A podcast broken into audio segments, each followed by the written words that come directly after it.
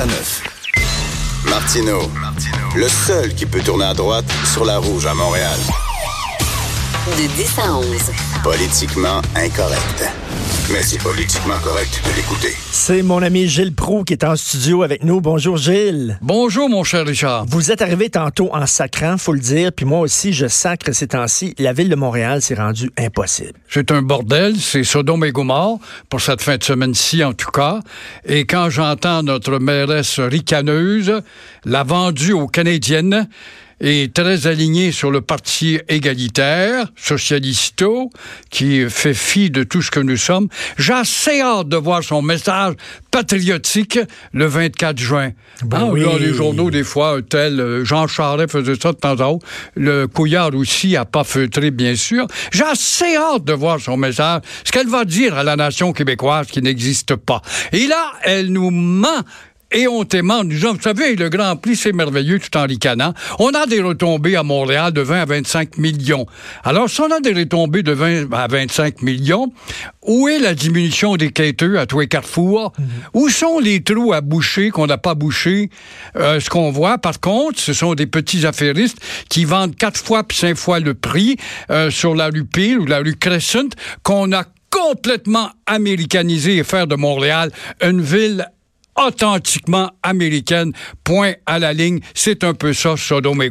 Mais j'a- j'aime pas, moi, le, le- le week-end du Grand Prix. Moi Je non trouve plus. que Des, des- des- des gars qui se louent des Lamborghini pour épater la galerie, qui fument des cigares à 50 pièces la pof, euh, euh, tout le côté bling-bling, euh, se péter bretelles, tout ça, je trouve ça insupportable. Et ça, à part des motus vus qui vont se faire voir en fin de semaine, les motus vus de notre monde quétaine à nous, avec leur nouvelle blouse transparente, ou je ne sais pas, tête jeans, à part des motus qui eux autres, en tout cas, euh, s'installent dans des hôtels à 500 ou 1000 dollars la nuit, si ce n'est pas davantage.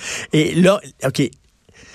Les travaux, les détours, les cônes oranges, les trous. Elle, elle avait pas dit, là, la ricaneuse, comme vous dites, là, on va avoir une escouade de la mobilité. Il va y avoir six inspecteurs qui vont se promener pour s'assurer que la circulation soit plus fluide.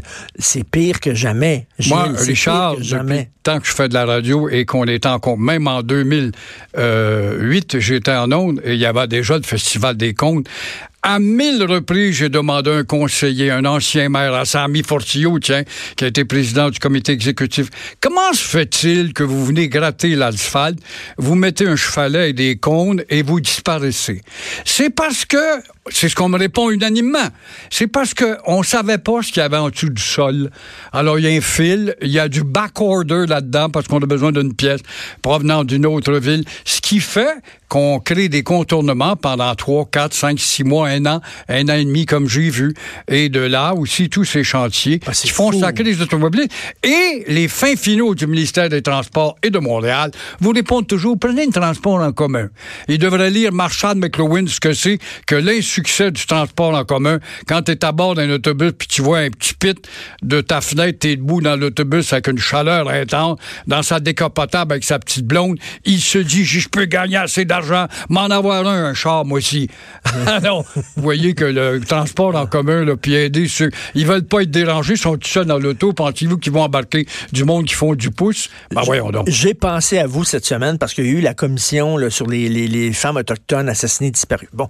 Et là, il y, a, il y a eu des recommandations dans le rapport. Et une des recommandations, Gilles, on devrait enseigner davantage l'histoire des, des Premières Nations à l'école. Moi, je dis, ben, Christy, c'est rien que ça qu'ils apprennent. Mon fils est à l'école, puis c'est rien que ça qu'ils apprennent l'histoire des Autochtones. Je, je bien, c'est correct, c'est important, là, Le moment donné, là, on peut ben, voyez autre chose? comment le ministère est tout croche? Enseigner la connaissance des us et coutumes des nombreuses euh, euh, tribus indiennes qui sont disparues de Terre-Neuve avec l'aide des Anglais, soit dit en passant, après la conquête, et euh, ne jamais dire que si on a tenu 200 ans de temps, nous autres, les fils de la Nouvelle-France, avec une petite armée de 65 000 habitants ou d'individus, on tient 200 ans de temps, c'est grâce à nos alliances avec toutes les nations amérindiennes, sauf les Iroquois pour des raisons géographiques.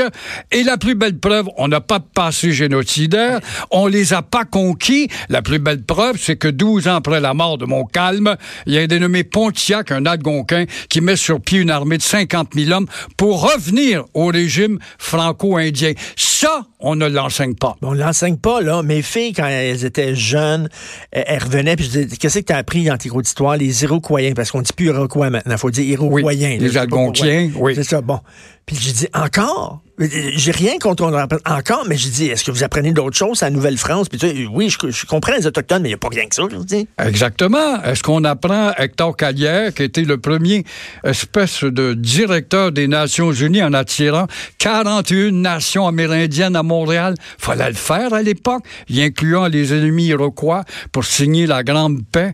Alors, non, c'est pour laisser sous silence, encore une fois, euh, le rôle de, des nôtres qui avons occupé le pays, les premiers après les Amérindiens. Alors, on goûte au sort des Amérindiens, nous autres aussi, parce que le génocide dont on parle, c'est un mot juste, je pense, on le sait que la loi des sauvages, comme on l'a appelé, 1876, consistait à enlever la langue des Indiens, leur culture. Eh bien, il y a eu un génocide culturel. C'est-à-dire, oui, on a voulu tuer leur culture, ça, je suis avec vous, mais euh, euh, il n'y a pas eu de génocide, c'est-à-dire qu'on veut on voulait tuer euh, les, personnes. Les couvertures de Hammers, faut-il le, rappeler? Alors, les couvertures de Hammers qui étaient des couvertures contaminées. Là, Exactement, qu'on a répandues autant que possible pour diminuer leur influence, parce qu'on avait peur qu'ils se soulèvent et aient le désir de revenir, et la preuve, c'est Pontiac, de revenir au régime franco-amérindien. Alors, il y a tellement d'hypocrisie. Vous savez, Richard, il n'y a pas de puits sur la terre plus profond qu'un puits en termes d'hypocrisie où l'anglomanie atteint des profondeurs, en tout cas inatteignables dans ce puits de l'hypocrisie. Vous êtes pas tanné, Gilles, vous qui aimez le peuple québécois puis que vous voulez enseigner l'histoire euh, aux Québécois, d'entendre dire que les Québécois sont racistes, xénophobes, méchants, génocidaires.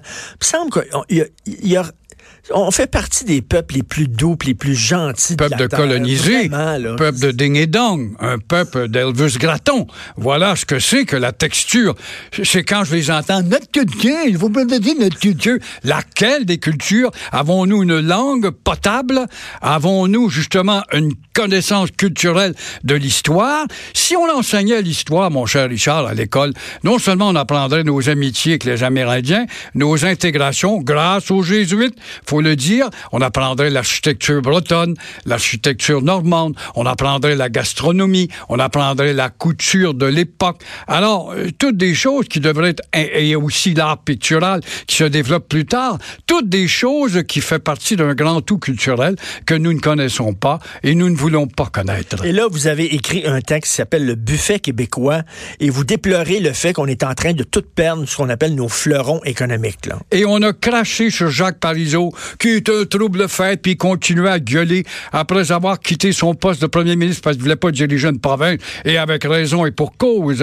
Euh, mais il est celui qui a articulé des politiques d'affranchissement économique par l'aide avec le programme de, de, de destiné à nos jeunes loups de l'économie qui se lançaient. Et voilà que ces jeunes loups de l'économie, pour la plupart qui ont réussi, ont atteint un firmament de millionnaires et de milliardaires, se vendent aisément à la sirène américaine, finissent leur vie sur des grands yachts dans les Caraïbes, et puis là, ces mêmes petits capitalistes qui sont devenus vont sacrer contre le petit gouvernement du Québec, qui, après tout, et malgré l'aide, c'est grâce à notre talent, si on a réussi, nous taxait trop. Voilà la mesquinerie, et voilà comment l'oubli fait son œuvre au Québec. Ça s'appelle une politique d'effacement. Et euh, est-ce qu'on voit un ministère de l'Industrie et du Commerce à Ottawa, en passant, se mêler dans l'inquiétude des départs de toutes ces compagnies qu'on a perdues? J'ai jamais vu, entendu le ministre du Commerce et de l'Industrie. Nous aussi, on va s'allier au Québec pour telle société qu'elle ne s'en aille pas. J'ai jamais entendu mais, ça. Mais mettons, le moi, je pars une entreprise, puis ça devient un succès phénoménal. Puis là, j'ai une offre, mettons, d'un Américain qui veut acheter mon entreprise pour un prix astronomique c'est mon entreprise, j'ai le droit d'y vendre, euh, j'ai le droit de vendre aux Américains, c'est mon entreprise, c'est mon c'est ma, c'est ma, business. Non, mais j'aimerais pas ça. Moi, quelqu'un veuille m'empêcher de vendre à des Américains, je dirais, c'est ma business, je l'ai créé, j'ai le, droit, j'ai le droit de la vendre à qui je veux. Si on avait de la culture, c'est ces gens d'affaires. Ils ont qu'une culture économique en dehors de laquelle, on le voit, là, ils dénoncent la taxation au Québec. On, nous fait toujours le bouc émissaire. S'il y avait une culture, une culture historique du Québec, de ta nation, on verrait pas ça, ces Israéliens. On voit pas ça en Irlande, c'est bizarre. Ils ont une culture religio-historique, faut le dire quand même. On ne voit pas ça justement chez certains peuples qui décident autant que possible de ne pas être absorbés par la maudite mondialisation qui est rien d'autre que d'imposer justement à la boule de terre au complet l'uniformisation de la culture américaine. On le voit en France par le cinéma, les disques, la culture générale, on le voit au festival de Cannes. Partout, partout, c'est le bulldozer américain. Et euh, comme on n'est pas plus articulé culturellement parlant, à se tenir debout avec une fierté, eh bien, on subit ce qu'on a. Gilles, ma fille de 23 ans, ça va vivre en appartement, elle quitte le foyer familial, elle va vivre en appartement. J'ai dit, bon, j'ai une télévision dans le sous-sol, j'en ai une, de, je vais te la donner. Oui. Elle dit, pas besoin, j'ai Netflix, je vais regarder Netflix. Fait Voilà. là, elle, elle, elle va consommer que de la culture américaine, que des films américains. Puis euh, tu sais, elle, elle, regardera pas là, euh, TVA, Radio-Canada, euh, Télé-Québec, tout ça, le V. Elle, elle dit, j'ai pas besoin de ça, puis j'ai Netflix. Qu'est-ce que ça va faire, ça, plus tard? Là? C'est- la triste réalité d'un courant qui s'amplifie constamment. Vous avez raison. Quand on dit tel animateur est numéro un, oui, en pourcentage, on donne plus les chiffres. Pourcentage de 30, 31 de combien de milliers par rapport à un million et demi ou deux millions il y a 20 ans. Alors, il y a eu un éparpillement qui fait que euh, la jeunesse va pour Netflix. C'est vrai que Netflix fait de très bons documents, mais qu'est-ce qu'on attend pour les taxer, pour aider aussi, pour obliger peut-être une productivité? Et, et- et l'ICO doit payer des taxes et des impôts, mais pas Netflix. Ça n'a pas de bon sens. Pourquoi? On est à genoux devant Non. ça. Comment ça se fait, Pierre Carl, qui sonne le clairon, comme il était étiqueté, ben c'est clair qu'on ne fera pas euh, écho à ce qu'il demande. Où sont nos élites pour dénoncer cette faiblesse systématique des nôtres que nous n'avons plus dans notre société? C'est grave en maudit. Alors, on va attendre le 24 juin pour voir le message de notre mairesse et- qui- ricaneuse. Qui, qui, qui s'est jamais, euh, qui s'est jamais caché de, de faire des discours seulement qu'en anglais. Ah, elle a déjà prononcé des discours en anglais seulement, le- la Ben oui, on est en Amérique, après tout, va-t-elle dire, puis c'est la mondialisation. On met tellement de choses pour dépersonnaliser les cultures locales avec la maudite mondialisation. Je ne comprends pas qu'au sein du G8, des fois le G20 dépendant, qu'il n'y a pas des pays qui ont des cultures propres, ne lèvent pas la main puis dire c'est bien beau la mondialisation, Coca-Cola, puis le football américain dans nos écrans chez nous à Tombouctou, mais est-ce que puis le rock'n'roll, c'est bien beau, mais on a des cultures distinctes. Même chose pour l'agence de la francophonie, qui n'est qu'une patente. Et en terminant, vous êtes en feu. Vous êtes vraiment en feu. Donnez C'est le un, donnez un micro à cet homme, s'il vous plaît. Vraiment, c'est un privilège de, de discuter avec vous, Gilles. Euh, vous qui n'êtes plus sur la rue Gordon, est-ce que vous vous ennuyez des ventes trottoirs de la rue Wellington? Verdun. justement Est-ce que vous allez y aller? Là, je pars, oui, je fais des détours. Que J'ai encore mon cordonnier, j'ai encore mon, mon coiffeur avec Ménic, je partage, et puis j'ai encore des attaches. C'est viscéral, il n'y a pas de doute. Les c'est ventes drôle, trottoirs à la rue Wellington, quand Ah, même. ça, là. c'est unique. Avec la musique américaine à tue-tête, où euh, on permet aux bonnes dames obèses d'aller s'acheter des cornets à moitié prix, et puis avec beaucoup de calories, puis de voir les spéciaux. C'est Dolorama qui est toujours le champion dans cette vente trottoir, il n'y a pas de doute. Mais je vous annonce, quand vous dites donner un micro à Gilles Pro, je vais venir, mon cher Richard, euh, seconder cette belle dame, cette patriote qui est l'ancienne mairesse de Longueuil, dont sa successeur Oh! gagne le plus gros salaire au Canada. Demandez-moi pas ce qu'elle fait plus qu'elle dans le temps. Alors, la belle Caroline et euh, son mari. Pour venir faire un commentaire. Ah, ben c'est super, parce qu'ils font, euh, ils font l'émission du matin. euh, En remplacement été. de notre ami du Trisac. Ben c'est ça, donc euh, Caroline Saint-Hilaire puis Maca Cotto, vous allez être là? C'est ça. Ben super, c'est une bonne. Hey, qui m'aurait dit quand j'étais petit que je discuterais à radio avec Gilles Proux? C'est fantastique. tu m'entendais hurler, puis Oui. me grandissais, puis un de ces Oui. jours, moi aussi, je vais aboutir derrière un micro. C'est à cause de vous, je chiale tout le temps. Je suis encore là, c'est la quatrième ligne, mais je suis encore là. Merci Gilles, on s'en va tout de suite à la pause. Merci. C'est politiquement incorrect.